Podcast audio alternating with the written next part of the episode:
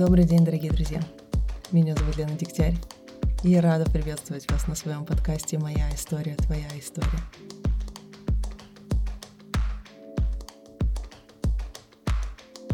Сегодня у меня в гостях Вика Боровская. Вика – эксперт по целостному движению, фитнес-терапевт, нутрициолог, специалист по восстановлению и сертифицированный тренер. Помимо этого, она мама двоих детей и живет между Питером и Нью-Йорком. Мне всегда интересно побеседовать с людьми, которые работают в твоей сфере деятельности, которой я посвятила свои последние пять лет трудовой деятельности. Мне интересно узнать, чем живут эти люди, о чем думают, какие у них ценности, какая миссия, может быть, каким смыслом они наделяют свою деятельность. И обо всем этом мы как раз-таки поговорили с Викой. Но даже если вам не интересно движение, у Вики был очень интересный путь от выпускницы филфака до тренера. И веселая история о том, как она оказалась в Нью-Йорке. У нее потрясающее чувство юмора и энергетика. Я не заметила, как пролетел час нашего разговора. И я надеюсь, что этот разговор увлечет и вас, так же, как он увлек меня. Я так рада, что ты будешь участвовать в моем подкасте. Знаешь, я очень давно не записывала, какое-то время такой взяла внутренний перерыв, э, и когда появилась возможность с тобой поговорить, я подумала, вот, здорово, я могу как раз вернуться к чему-то, что я люблю, разговаривать с людьми, записывать истории вдохновения. И поэтому я очень рада, что ты пришла. Знаешь, с чего я хотела бы начать? Наверное, такой сразу вопрос а, в лоб. Что самое mm-hmm. главное, чем ты хочешь поделиться с людьми? Вот а, ты чем-то занимаешься, у тебя есть свой проект а, по фитнесу, и mm-hmm. ну вообще, может быть, это не связано с твоим проектом. Вот что, что для тебя самое главное? Для меня самое главное, я очень боюсь громких слов, хотя, в принципе, по-другому я пока никак не могу это обозначить. Э, есть слово «миссия», я в него закладываю э, достаточно много смысла, и э, почему так пафосно и громко это все называю? Потому что я действительно ощущаю, что мне есть что сказать, я очень хочу донести мысль как можно до большего количества людей о том, что смысл нашей жизни — это движение, причем не только физиологически заложенное в нас, но и духовное, ментальное, какое угодно. Все эти красивые слова можно сюда вставить. Но мне очень хочется, чтобы как можно больше людей прозрело, наверное, так громко и нескромно относительно себя, относительно того, что все-таки мы единственный биологический вид на этой Земле, которого есть какой-то какой такой свой отдельный путь.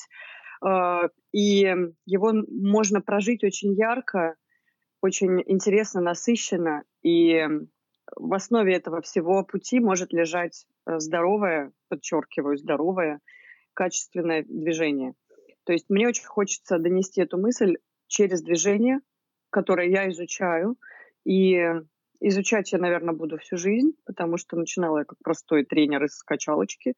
Вот, а сейчас это все немножко в другие переросло а, аспекты движения. И я вот все, что изучаю, активно транслирую, и люди, которые мне верят, приходят ко мне, убеждаются в том, что это все работает. И самое крутое наблюдать, как меняются у них жизни, потому что они вот этим активно делятся. Класс. Ты знаешь, я зацепилась э, за фразу э, «я начинала как тренер из качалочки». Но на самом деле ты не начинала как тренер из качалочки, потому что ты окончила филфак. Окончила, да. Окончила. А ты можешь рассказать вообще, как э, от окончания филфака доходит до тренера в качалочке? Слушай, между прочим, по моим стопам пошли еще несколько моих коллег с э, филологического моего факультета родного. Вот. Ну, то есть я действительно на эту тему иронизирую, просто э, очень здорово, что теперь мы идем не в Макдональдс работать, а в тренажерный зал. Вот. Ну, ну, у меня история до банальности проста. Я единственный ребенок в семье, э, и это значит э эгоист. А, и, в общем-то, за меня всегда все делала мама. Э, это касалось всего там из серии «А почему ты не убираешь в своей комнате?» «Ой, нет, да, я сама». Папа работал очень много, ну, действительно, там сложные 90-е, все как у всех. И единственным упущением, в котором я, кстати, не виню и не буду никогда винить теперь своих родителей, это в том, что меня никуда не отдали в детстве от слова совсем. Вот как сейчас детей отдают в разные кружки, развивашки. Я просто играла в куклы, разговаривала сама с собой, я до сих пор это активно делаю. Вот. И э, я как бы вообще не, не показывала склонности ни к чему. То есть, если меня приводили с, за компанию с кузиной в кружок по балету или хореографии, или рисованию, или фигурному катанию, я везде э, была лучше, и меня спрашивали, почему ваша девочка ни на что не ходит. Родители разводили руками, говорили, нет денег. Соответственно, потом пришла пора, вот я такая вся домашнее существо на пороге поступления в вузы, э, слушаю в очередной раз от родителей нравоучения, что ты ничего не хочешь, тебе лишь бы только MTV смотреть, да ты ленивая, э, ты ничего не умеешь, куда ты будешь поступать. Я так как бы закрывшись броней, думаю, ну действительно, кто я, что я. Ну, была возможность поступить на филфак, и меня спросили, ты как бы хочешь, э, хотя бы вот иди туда. Я говорю, ну хорошо. Мне реально было, Лена, все равно. Это был очень странный момент в моей жизни. Мне было все равно, потому что, мне кажется, что 15-16 лет, или со скольки там нас дрючат, э, с 14, когда ты кем хочешь стать, почему не космонавтом. Э, очень рано для человека соображать, что ему делать со своей длинной жизнью в этом возрасте. И у нас же родители это такая патетичная категория из серии там вот э, все, выбери профессию на всю свою жизнь или умри. Вот. Ну, я решила, что да, ну, филология классический такой путь, э, классическое образование, точнее, почему нет? В общем-то, я всю жизнь много читаю, книжный червь, если так можно выразиться. И, э, в общем-то, поступила, э, но у меня всегда в приоритете было движение. Я висела в детстве на турниках, я там была лучше всех в прыжках в длину в школе, в высоту. То есть вот никто в нашей в такой постсоветской, в нашем постсоветском пространстве, вы как в Америке, знаешь, коучи замечают за учениками какие-то э, успехи, их активно продвигают в звезды спорта, например. За мной никто не замечал, у нас был физрук алкоголик в тельняшке и вот в таких засаленных э, брюках с пузырем в кармане. Вот, то есть как бы не было такой красивой истории. Это я к чему веду? К тому, что движение всегда шло параллельно с моей жизнью, но я не обращала на это внимания родители никогда не обращали внимания на мое движение, и что я где-то там вот участвую, и мне это нравится, и у меня это получается. Поэтому я сделала уже и слепила из себя сама то, что есть. Поэтому потом у меня был такой после филфака длительный путь мытарств из серии «Кем я стану после филологического», может быть, поступить куда-то еще. Вот. И, в общем-то, работала в офисе, абсолютно скучная история, кем я только не работала в этих офисах – всегда внутренне сопротивлялась. Я не слишком много говорю. Нет, все прекрасно. Ты же рассказываешь а. свою а. историю. А, нет, ну мало ли, мало ли в какой-то момент надо это сделать покороче. Остановиться и дать мне возможность задать вопрос обязательно, когда ты чувствуешь. Да. У меня вопросов много, так что я с радостью ага. буду задавать. Хорошо. Э, ну, в общем, моя длинная история к концу подходит, потому что я Э, после офисов уехала в Таиланд жить. Я накопила денег, никому ничего не сказала. Уехала на Панган.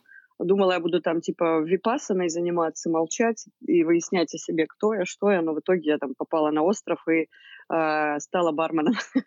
вот. Я думала, что я в Таиланде буду женой тайского э, мужа. А потом я поняла, что они ничего не хотят, люди вокруг меня, кроме того, чтобы просто пить, курить и веселиться собрала свои вещи и вернулась в Петербург.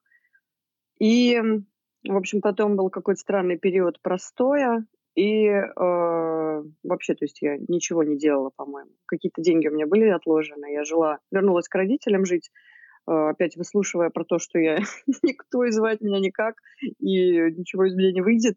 В общем, это было довольно болезненно, но я игнорировала это все, думая, что, наверное, как-нибудь устроится вот эта вот наша авось. А, и потом в феврале, лежа на диване с мамой, мы там смотрели передачу одну такую, стыдно сказать, давай поженимся, и я лежу, глажу кота и говорю, я никогда не выйду замуж, я умру, меня, мое лицо съедят мои коты. Вот. И мама такая, да, да, да что ты говоришь, короче, коты не едят лицо. Вот. И через какое-то время, параллельно играя в группе, мы собрали группу под названием «Котята и сметанка», она даже ВКонтакте есть, э, некоторые записи. Э, мальчик, который нам организовал в клубе МОД в Питере концерт, написал мне, что типа вот он бы хотел меня пригласить на встречу, почитал мою стену ВКонтакте, я типа слишком талантлива, он написал, но не умею себя продвигать.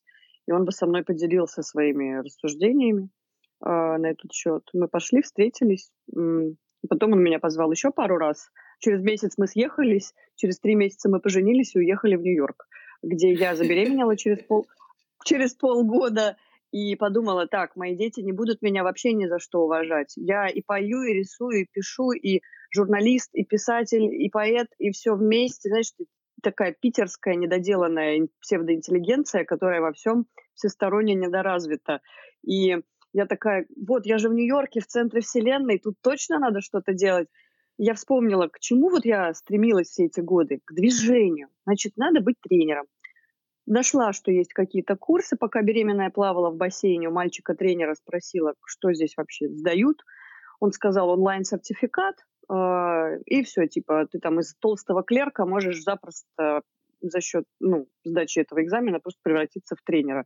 Я подумала, о, это для меня. И сдала, сдала экзамен. Вот прям вот двухмесячный малыш у меня был. Я пока свекровь сидела приехав к нам э, с малышом, я бегала на экзамен. И потом 9 месяцев была в декрете после этого. Потом поняла, что у меня, кажется, депрессия начинается. Прям серьезно такая тяжелая. И э, вышла на работу. И с тех пор как бы вот это все и продолжается. Вот и все, все, я закончила. Да, такая история. Мне очень нравится твоя самоирония, это так здорово слышать вот такой путь, который не я поставил цель и зубами, и потом, и кровью к ней шел. Я просто, жизнь, она течет, она подбрасывает какие-то опции, варианты, и ты никогда не знаешь, с какой стороны прилетит. И ты знаешь, в моей жизни, наверное, вот тоже самые такие переворотные моменты, они как раз случались из серии, кто-то написал сообщение и сказал, а давай сделаем вот так. Так я попала mm-hmm. в Берлин, когда мой парень написал мне, а поехали в Париж завтра. Я такая, хорошо, поехали. Он такой, ну, пока ты думала, Париж билеты закончились, а поехали в Берлин. Я такая, хорошо, ну пусть будет Берлин. Mm. И так я первый раз попала в Берлин. Или когда мне Оля Маркес написала, а давай поговорим по скайпу. Ну, давай поговорим. Все, из таких вот мелочей иногда самые большие повороты случаются, и они действительно могут быть э, с дивана в Нью-Йорк. Расскажи, пожалуйста, да, ты сейчас э, где находишься? Э, в Нью-Йорке, в Питере, где ты сейчас живешь? О, ну, Лена, частичка меня есть в каждом уголке нашего мира. Я сейчас сижу на стуле в детской комнате на станции метро Беговая в Петербурге. А, вот. Но скоро мы поедем в Америку. Я с ужасом жду этого дня, потому что мои дети уже пойдут в школу, и я а, как бы должна буду как-то справляться со всем этим там. Вот здесь как бы То я защищена. Ну да, здесь я защищена бабушками и дедушками, которые меня могут куда-то отпустить, помочь. Вот я, кстати, Лена, завтра лечу в Париж, представляешь? Ты не полетела, а я лечу вместо тебя на три дня. А, вот. Не на неделю моды, а вот э, просто погулять, выпить вина и показать свой новый берет. Надеюсь, надеюсь там вот. будет солнечно, потому что Париж, а, ну, конечно, прекрасен. Это не важно, там будет дождь, я уже посмотрела, но это не важно, потому что билеты купленные, я не собираюсь их э, сдавать. Вот, э, просто в Нью-Йорк, да, мы ждем грин-карту, если нам ее дадут, то мы там остаемся. Если нет, то э, у нас здесь есть квартира, и, в общем-то, будем смотреть, будем искать опять же, да, ты очень правильно сказала, что из маленьких вещей складывается большой жизненный путь, но это лишь потому, что мы действительно завышенные ожидания к себе э, имеем из серии вот для того, чтобы моя жизнь изменилась, мне нужно, чтобы мне там оставил дядя миллион долларов или наследство или еще что-то. А на самом деле вот такие мелочи, они как раз таки и э, складываются в большую картину, и не все это могут заметить, между прочим. Это вот, кстати, важно. Да, а скажи мне, вот какие у тебя ожидания от себя? Потому что все-таки тренерская профессия, она требует, э, во-первых, дисциплины от, от тебя. И есть uh-huh. какой-то, может быть, призыв к дисциплине от твоих подопечных. То есть какой у тебя подход вообще к жизни, к человеку, вот к, к движению тому же самому, да, к которому ты призываешь? Uh-huh. К жизни подход, э, мне кажется, что э, самый обычный. Мне важно жить, э, жить интересно, насыщенно. То есть я периодически встречаю людей такие мнения относительно всего нашего бытия, что все, жизнь скука, это тлен, вот надо по максимуму развлекаться. Я немного по-другому на это все смотрю. Да, периодически там сартровское что-нибудь сваливается на голову, и я там думаю, господи, э, клейкость, вязкость пространства, меня от него тошнит, тра-та-та. Вот. Э, но э, на самом деле, по большей части, я просто очень стремлюсь к развитию. Мне очень хочется изучить все, что связано с движением, да, и то есть в этом плане мой подход к жизни совпадает с моим подходом к обучению и к движению. Я недавно столкнулась с просто практическим применением метода Фельденкрайс э, в, ну, в, на обучении, и меня это поразило до глубины души. И я теперь э, осознанно выбираю для себя обучение пилатес в одной из лучших, ну, точнее, я бы сказала, в лучшей школе в мире по пилатесу, Polestar Pilates. И э, здесь, в, Петер... в Москве, у меня есть, ну, не хочется говорить гуру, но человек, духовный наставник Елена Волкова, которая привезла Polestar Pilates в Россию, и эта школа отличается как раз-таки внедрением туда э, метода Фельденкрайс, осознанность движения, то есть через осознавание э, своего тела в пространстве мы можем улучшать движение из серии «У меня болит тазобедренный сустав во время движения», как только ты представляешь, как у тебя там э, бедренная головка кости проворачивается в этой вертлужной впадине, ты налаживаешь за счет этого ее оптим, оптими, опти, как сказать, происходит оптимизация движения, улучшение, конгруентность, то есть когда сустав легко и плавно двигается в суставной впадине за счет только силы образа в своей голове. То есть вот такие штуки. А, метод Фельденкрайс немного глубже, но к тому, что вот я каждый раз, когда езжу на обучение, у меня случаются, терпеть не могу это слово, инсайты, и я понимаю, что, о, это в копилочку к моему обучению, это же составит вот из скажем так, движение — это некий пазл. Например, если какие-то компоненты из мозаики выпадают, он не полный, картинка не целая. И пока вот в плане движения, биомеханики, вообще всех подходов к движению и со, со осознанности движения, и там, не знаю, здоровья, влияющего на движение, психоэмоционального фона, картинка из-за всех этих аспектов еще не полная в моей голове. Каждый раз я что-то такое при, привожу, и э, докладываю в эту мозаику по кусочку, и она складывается. Но что-то мне подсказывает, что мы никогда до конца ничего не поймем. И чем старше мои, да, чем старше мои, нет. конца нет, и нам на самом деле не нужно ничего осмыслять, э, да, то есть пытаться постичь непостижимое. Вот сейчас нам кажется, что мы знаем все, а через 200 лет, может быть, докажут, что на, не знаю, сокращение бицепса влияет какой-нибудь Марс в ретрограде, там, в третьем доме справа, я не знаю, в предположении звезд в таком-то вот, в такой-то, я не знаю, в таком измерении. Ну, то есть, понимаешь, да? Это сейчас да. нам кажется, что мы дошли до точки крайней, что все известно, все про все, все мы знаем, вот. Но опыт показывает, что это не так, и постоянно что-то где-то появляется, и все такие бегают потом, как ошпаренные. О, мы были неправы, о, вот, оказывается так. Вот, вот это мне интересно. Мне очень интересно, и мне кажется, что это прекрасно изучать то, у чего нет конца, потому что всегда есть куда копать.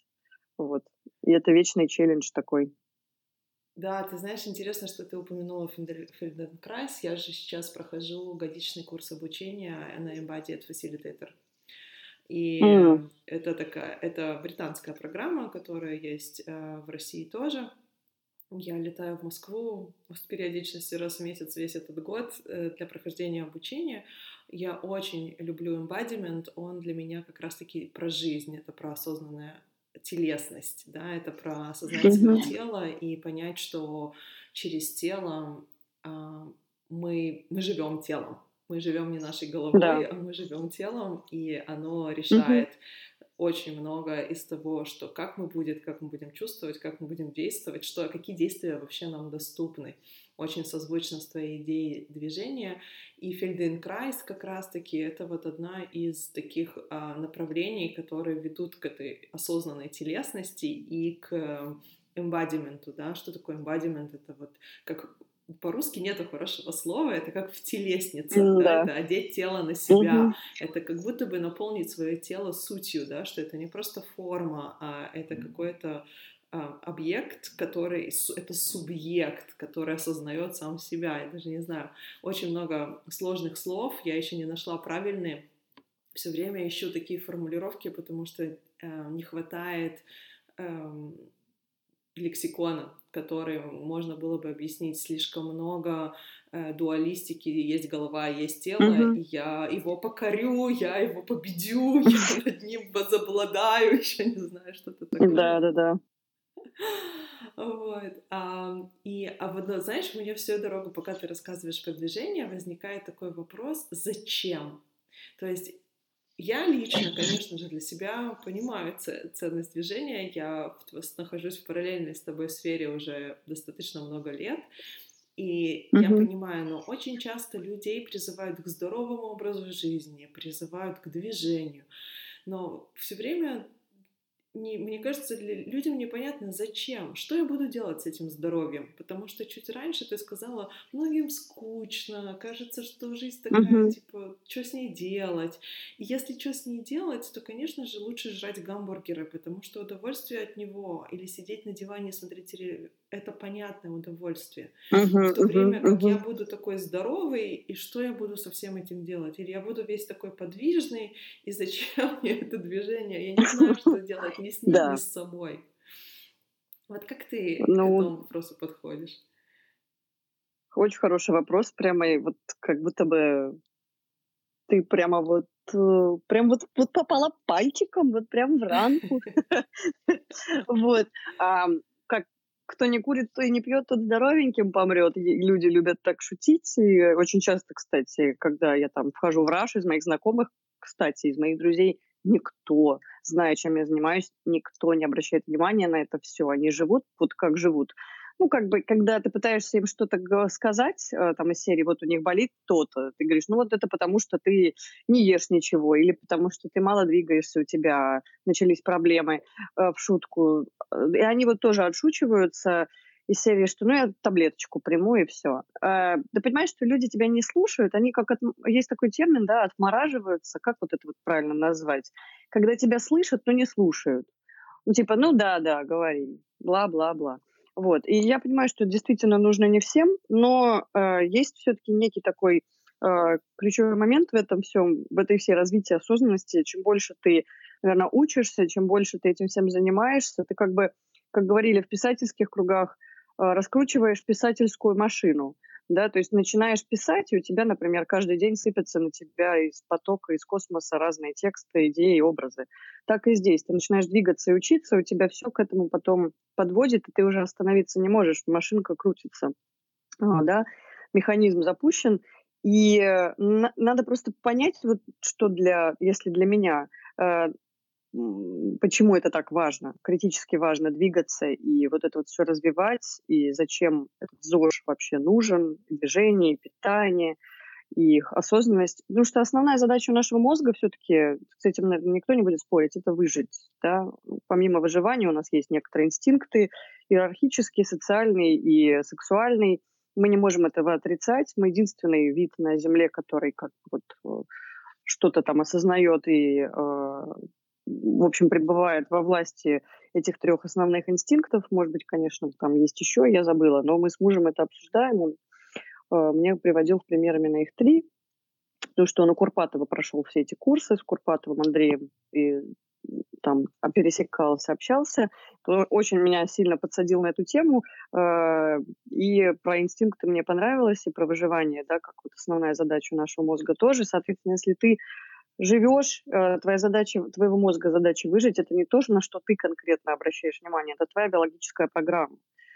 Выживание, оно возможно только за счет, э, наверное, все-таки неплохого здоровья, потому что когда у тебя на повестке дня бесконечные больницы, бесконечные врачи, операции из-за того, что ты это самое здоровье запустил, э, наверное, нет никакого удовольствия в этом всем. В какой-то момент ты просто устаешь от этой жизни.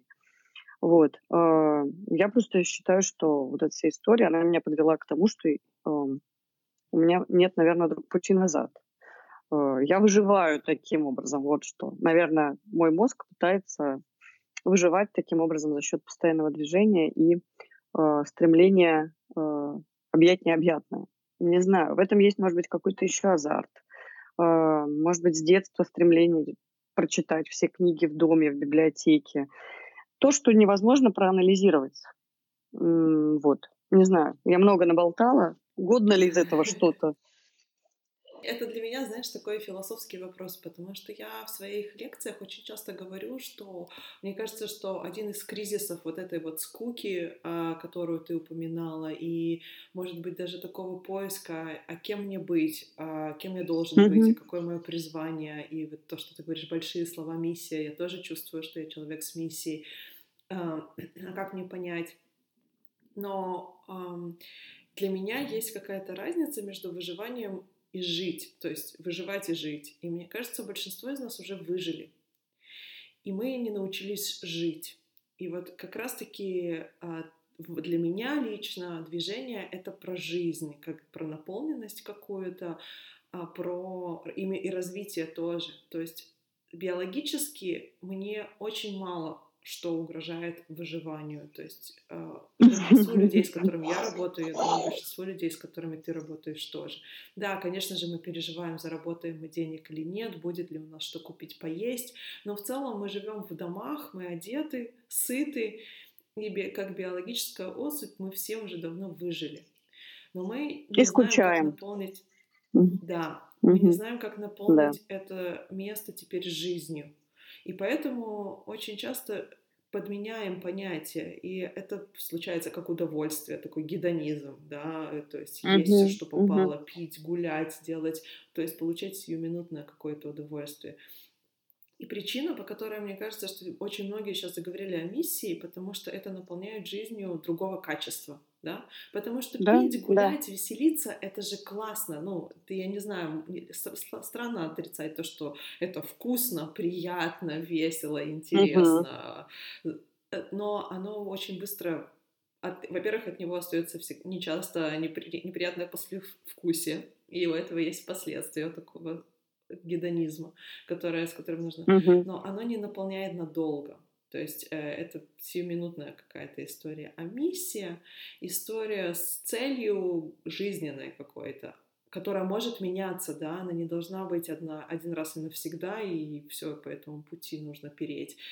Она как раз-таки разрешает или дает возможность наполнить чем-то более существенным, и для этого мне нужно здоровье, чтобы ее выполнить, и для этого мне нужно движение, и для этого мне нужно силы жизненные, физические, которые наполнят мое тело.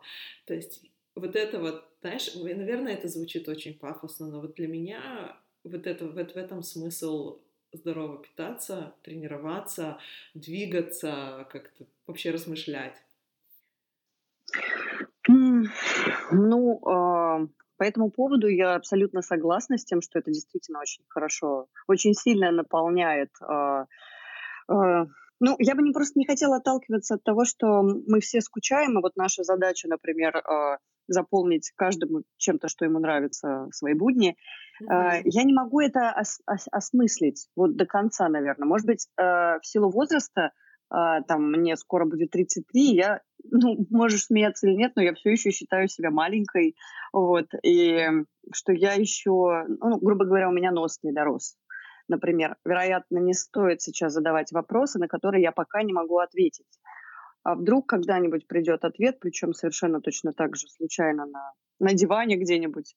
Вот. А, пока я не могу это все осознать. Я делаю, как делаю, потому что это нравится мне, я вижу результат, мне очень хочется помогать людям, я вижу в этом много смысла для себя, а, вероятно, в этом много какого-то эгоизма, а, там, не знаю, это и меня удовлетворяет, и я вижу, как люди меняют свои жизни, а, как меняется мир вокруг нас за счет того, что мы а, ну вот, совершаем какие-то микроскопические действия в масштабах Вселенной. Кто-то экологией занимается, да, кто-то борется с тем, чтобы в океане было меньше пластика, кто-то не ест мясо, кто-то выходит на эти все забастовки, митинги и так далее.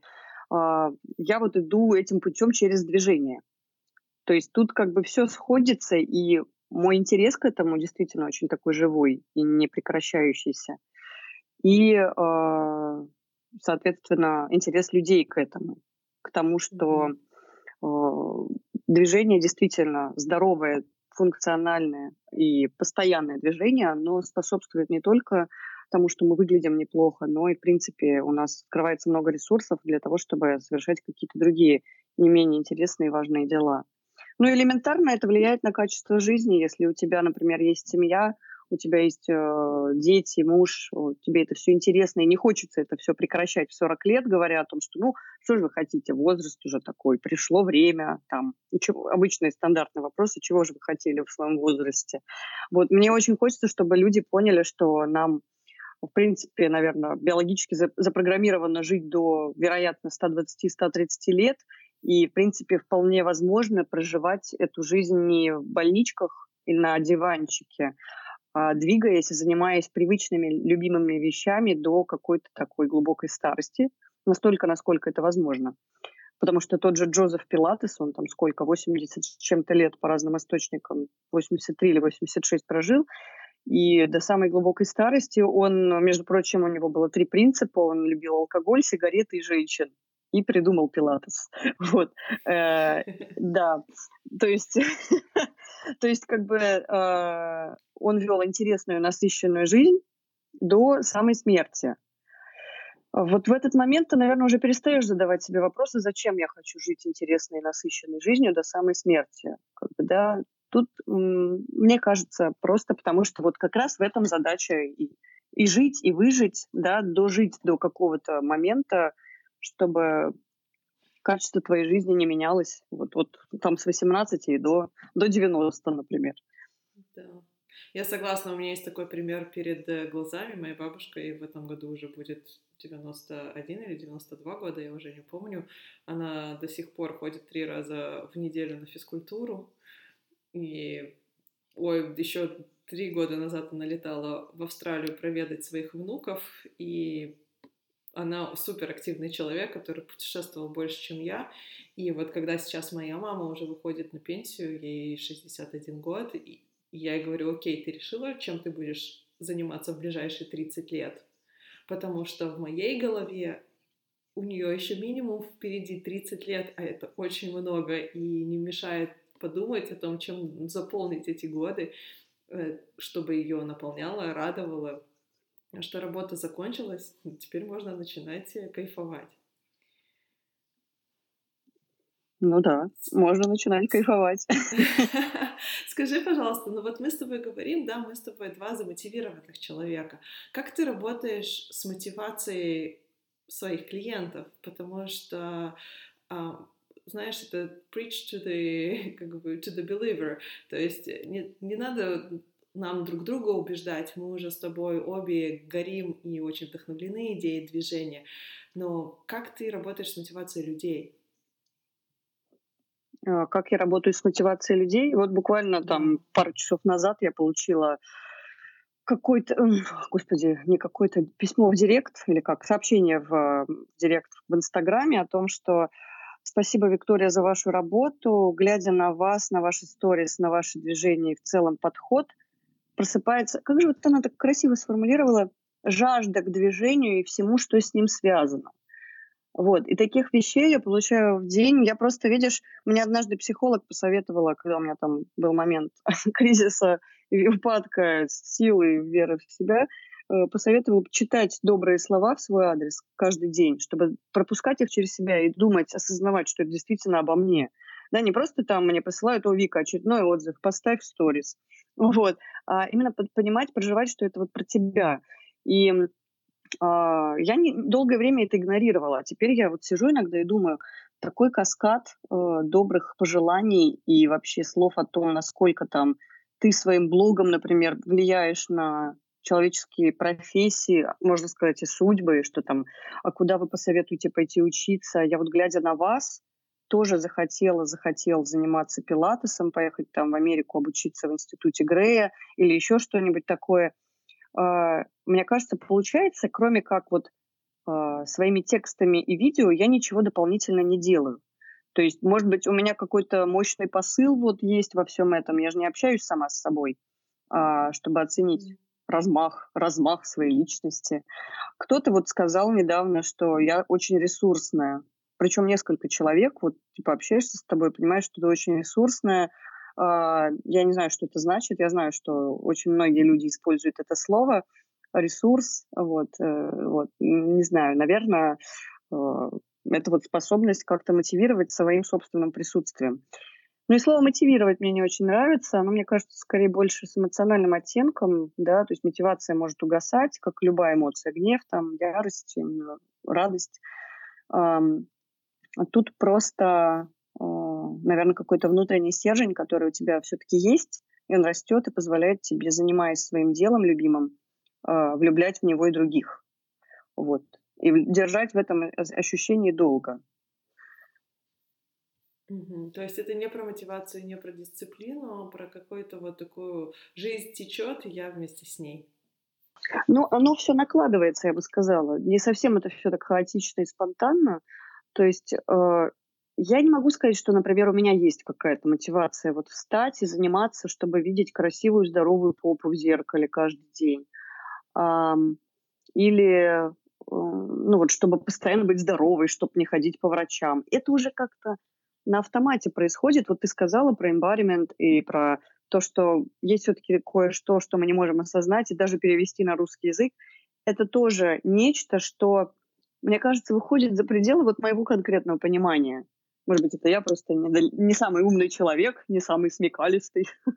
не могу этого э, осознать до конца, зачем я это делаю. Просто я встаю, и я понимаю, что я не могу без этого жить. Потому что у нас очень, у нас же есть еще этот кинестетический интеллект, э, когда тело просит, э, когда тело нужно слушать, когда оно само знает лучше нас, лучше нашего мозга, ну или там оно вместе с мозгом лучше нашего сознания понимает, что нам в этот момент больше подходит. Вот. И я, наверное, больше слушаю своего этого, слушаю свой кинестетический интеллект и э, вот ведомая им э, двигаюсь всю жизнь и все больше и больше. Не пытаюсь сейчас понять то, что мне не, не дано понять. Вот, ну, будем mm. там честны, э, есть, ну, на мой взгляд, есть там какие-нибудь Эйнштейны, Моцарты. Их время было, они очень многое дали миру. Э, большинство людей все-таки оно такое, достаточно рандомно мыслящие, обычная, обычная категория населения, вот простые люди, а, не совершающие никаких открытий, прорывов. А, я себя тоже к ним отношу, просто считаю, что у меня есть некая задача, и я с ней неплохо справляюсь. Если этим я мотивирую людей, это прекрасно, если они так хотят это называть. И от, у них от этого меняется жизнь, качество жизни, они замечают это, им интересно интересно заниматься повседневными вещами, у них есть энергия на детей, на путешествия, они стали зарабатывать больше денег или стали больше читать или двигаться. А, это просто круто. Вот. То есть не, не буду я это слишком сильно и глубоко анализировать. Вероятно, пусть это сделает мой психоаналитик. Скажи, да, может, я тебя, э, для меня вдруг такой вопрос возник, а ты своих детей куда-то отдала? Потому что мы начали наш разговор с того, что твои родители тебя никуда не отдавали, и ты вот дома сидела, такой домашний ребенок, а ты? Я э, на самом деле, поскольку вовремя нашла свой путь, поняла, что, ну, может быть, это ошибочное мнение. Глядя на людей вокруг, которые вот э, возятся с детьми, отдают их на всякие кружки, с двух лет китайские, коньки, лыжи, там, английский, французский, итальянский, ментальная арифметика. Э, во-первых, это определенная категория женщин, э, которые, наверное, все-таки решили, посвятив себя быту и домашнему очагу и де- детям, в этом нет ничего плохого абсолютно. Им же это нравится. Э, они все равно каким-то образом сублимируют то, чего они не получали или не получают в настоящий момент времени, не реализуют свой иерархический инстинкт, они его реализуют в детях. Да, все-таки есть у них такая потребность, но они почему-то сместили как бы фокус на детей, а не на себя. И начинают, в общем, вот своих детей как подопытных кроликов везде таскать. Я, осознавая важность движения, делаю то, что могу. Я считаю, действительно, глядя на вот эти все сломанные судьбы спортсменов, и сколько у меня клиентов есть из бывших балерин, бывших художественных гимнасток, из бывших там еще кого-то, э, очень большие у всех проблемы, и профессиональный спорт их покалечил. Я считаю, что нужно отдавать куда-то, где дети двигаются, но не профессионально. У меня, я поскольку себя реализую, у меня нет амбиций сделать из ребенка теннисистку, из которой из меня не вышла, потому что я в теннисную школу ходила, и меня ну, подавала очень большие надежды. А могла бы вот отдать детей и сказать, все, я концентрируюсь только на вас. Вы будете вторыми Адели Агатой Шараповыми.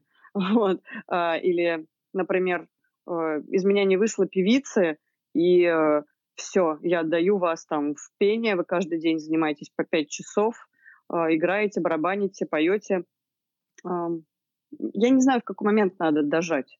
Может быть, я в этом плане похожа на своих родителей, которые меня никуда не отдали. Но я отдала в плавание, в бассейн, непрофессионально, просто чтобы они умели плавать там, не как тетушки в Сочи с головой над, над водой, знаешь, купаются у пирса. Вот.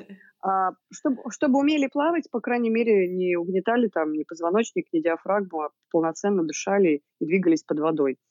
И дочка, которой сейчас 6 лет с хвостиком, она просто горит от, э, ну, сгорает от страсти, глядя на акробаток, гимнасток, на турники. Как бы я в этом прям вижу себя, когда я висела на турниках. Она говорит, я хочу в художественную гимнастику. А, и я, и почему нет? Я отведу ее на пробный урок обеих отведу, посмотрят. Э, для развития кинестетического интеллекта важно ребенка погружать в различный двигательный опыт, давать ему возможность пробовать карате, йогу, плавание, джиу-джитсу, ну, куча разных кружков, которые сейчас есть, благо как бы, да, и пробовать, выбирать, накапливать двигательный опыт – потому что большинство проблем с нашим опорно-двигательным аппаратом, с нашими суставами, костями, мышцами во взрослом возрасте зависит от того, какой двигательный опыт был накоплен или не накоплен в детстве. Да, вот те же самые торчащие лопатки крыловидные, uh, wing, winged scapulars, mm-hmm. которые мы наблюдаем у девушек, у женщин, у мужчин, даже таких самых атлетичных.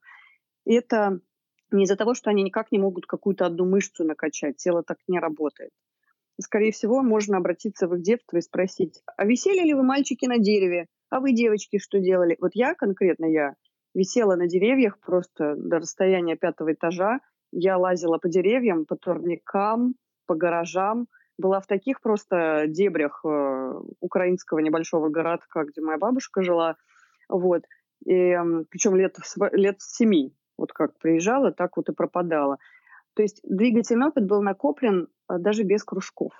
У наших детей нет этой возможности в современном мире, да, никто не гуляет уже поодиночке, никто не, не пропадает э, вне поля зрения да, родителей. В и, дерев- и деревьях, да.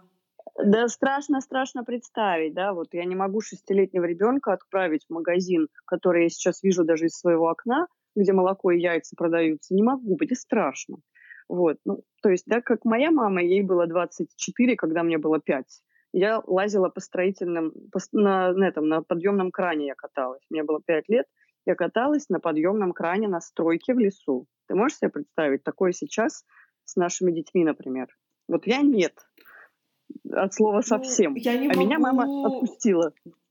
Да, всех нас мамы отпускали, и мне кажется, что просто мир запугали, мне кажется, что мир стал более опасным, просто мы стали более информированы о том, что в этом мире может произойти, и наш мозг рисует очень страшные сценарии, плюс, э, мне кажется, во многих странах особенно в Америке, ну, в западных точно, законодательно детей, родители не имеют права отпускать детей без присмотра, то есть это сразу тебя лишат родительских прав.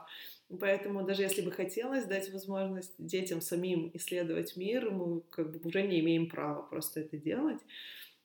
Это, конечно же, очень печально, но я с тобой согласна, что э, действительно детей стоит отдавать. Я как человек, которого в пять лет отдали на спортивную гимнастику, и, в принципе, я всю жизнь тоже бегала, лазила по деревьям, никогда не была профессиональной спортсменкой. Это было как раз-таки для того, чтобы я перестала путаться в своих ногах, спотыкаться, падать и просто витать в облаках. Это был папин стратегический uh-huh. ход, хоть как-то меня заземлить что mm-hmm. очень хорошо сработало, потому что действительно я на всю жизнь осталась таким спортивным человеком, ну действительно семья спортивная, то есть именно семья в движении всегда находилась, и, соответственно, как бы мы как часть семьи тоже все время двигались и плавали, и бегали, и по деревьям лазали, и этого действительно не хватает. Тут я очень с тобой согласна, что этот опыт должен быть, причем в каком-то свободном выборе самого ребенка он, как бы мне кажется, что мы в природе заложено у нас бегать, играть, учиться через движение, и если это не ограничивать, то никакой ребенок не будет сидеть перед телевизором, если его выключить. Ну, да. Ну, то есть не будет сидеть, если выключить телевизор, я бы сказала так. Да, согласна, абсолютно. Природой заложено. Вот мы, собственно, возвращаемся к тому, что ты тогда и спросила про то, почему а, зачем нужен весь этот ЗОЖ, если можно пить, курить. Потому что природой заложено, и это настолько глубоко сидит, что это, может быть, даже и не нужно осмыслять. Это просто либо поддерживаешь, либо нет. Посмотри, как идеально устроены с точки зрения биомеханики дети. И во что превращаются они там, если не заниматься собой после там, определенного возраста. Но мне на это грустно смотреть, и мне хочется, чтобы э, красивого, здорового, функционального движения было как можно больше. Вот. Да, я согласна. Я хочу тебе задать еще пару таких блиц вопросов, прежде чем мы закончим. А, у нас просто такая занимательная беседа, что я вообще полностью отошла от тех вопросов, которые хотела задать, но хочу сейчас к ним вернуться. О чем ты мечтаешь? Ой, Мечтаю я, вот прям сегодня на кухне завтракала с детьми и сказала, дети, а вы знаете, о чем мечтаю? О чем, мама? Хочу научиться водить, пилотировать самолет. Вот. Вау. Да, это вот, э, если говорить о мечте, то вот прям, да, обозначила. В нашем мире, мне кажется, это вполне достижимо. А, скажи, что для тебя значит проблема и что вообще может стать проблемой? Если что-то идет не по плану, по графику, по режиму. Я не знаю, может быть, это Нью-Йорк меня сделал таким невротиком, но я просто, меня выбивает из колеи, если я себе наметила какой-то план, а, будь он там, не знаю, финансовый или в течение дня, если что-то вылетает, да, я могу перестроиться, но у меня внутри поселяется какой-то такой прямо аж тремор, и мне нелегко, я не знаю почему. Вот, очень странно, наверное. Поэтому для меня это действительно проблема. Что-то перестроить, перекроить и э, адаптироваться под это. Как ты справляешься? Можешь поделиться одним своим лайфхаком, зная, что это ну, даже на повседневной основе может произойти? Как ты это проживаешь? Ты имеешь в виду проблему? Да. А, как я проживаю? А, на самом деле очень просто. Я, если чувствую, что подступает вот этот тремор, я начинаю дышать. Вот эти все breathing techniques, techniques а, диафрагмальное дыхание, там некоторые манипуляции с помпами, с задержкой дыхания. Вот. Очень хорошо снижает стресс. Это же научно доказано. Вот. И, ну, как бы, да, пытаюсь в какой-то момент, это вот как себя приучить пить воду, да, там некоторые люди ставят таймер. Вот так и я прям уже довела до автоматизма каждый раз в момент такого стресса, не стресса, тремора, э, невроза я дышу. И это действительно очень сильно помогает справиться с собой. Супер, спасибо. Это действительно очень полезно. А что ты любишь в своей жизни больше всего? Если есть такое что-то, что можно назвать. Я в своей жизни люблю все. Больше всего я, я, я люблю свое чувство юмора. Вот. Согласна, абсолютно согласна. Есть ли какой-то совет, э, то есть лучший совет, которому ты последовал? Лучший совет, э, который дали мне, я ему последовала? Да. М-м, м-м, как интересно. Э, учитывая, что я не слушаю советов никогда. Потому что все вокруг э, живут, на мой взгляд, не так, как им хотелось бы, но при этом умудряются давать лучшие в мире советы всем остальным. И по этой, по этой причине вот, да, я зареклась э, слушаться, поэтому, наверное... А, ну вот, могу вспомнить, это был не совет, когда лежала тогда на диване с мамой, и вот меня мальчик пригласил на свидание ну сходи, чего ты теряешь? В итоге в итоге я замужем с двумя детьми и занимаюсь тем, чем хочу. Наверное, вот маму надо слушать. А, и шапочку носить по, по погоде. Класс. И последний вопрос, который я задаю всем своим гостям, это что такое для тебя счастье? Счастье а, это сложный такой вопрос вообще. Вот я смотрю, подковырка. А, что такое счастье? Для меня счастье — это очень маленькие, маленькие фрагменты моей жизни. Например, когда ты работала в, когда я работала в офисе, и меня отпускали, представляешь, работаешь переводчиком, и тебя отпускают э, на, в пятницу вечером в хорошую питерскую погоду, так солнышко, голубое небо, а, документы куда-то отвезти к нотариусу, и потом говорят, ну, можешь не приезжать в офис. И ты назначаешь встречу с подругой, вы идете гулять по парку, пьете кофе, разговариваете о чем-то. Э, и у тебя такой большой, длинный, свободный вечер пятницы, свободный от офисной какой-то рутины. А они все там еще сидят, печатают. Им потом в метро, в маршрутку пихать локтями других таких же. Вот для меня в таких вещах счастье. Или, например, покупала продукты в магазине напротив, и там все продается, и бакалея, там выпечка, э, колбасы, сыры, и вдруг такой вот смешанный запах всего, что в магазине есть, он меня резко, вот, вот просто вот так по щелчку окунул, мне вот там, например, лет восемь, и я э, вот в Хмельницке, на Украине у бабушки, или в Украине как-то меня жители Украины не, не порвут за, за, за союзы. Вот. А у бабушки я прямо ощущаю, как я там нахожусь, я вспоминаю какой-то конкретный момент, и для меня это счастье. Вот он запах детства, какой-то такой, знаешь, очень вот в стиле Рэя Брэдбери. Вот вот оно. Не то, что там, ой, у меня есть семья, дети, любимая работа. Это не счастье, это просто жизнь. А счастье вот в таких малюсеньких, малюсеньких деталях, они личные для вот каждого.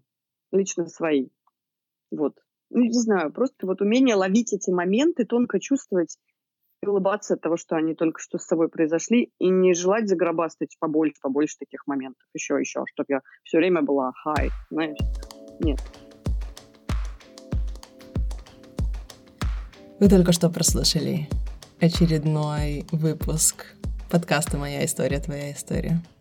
Если вам нравятся беседы, которые я веду со своими гостями, они вдохновляют и впечатляют вас, я буду рада, если вы оставите отзыв или поставите оценку в Apple Podcast.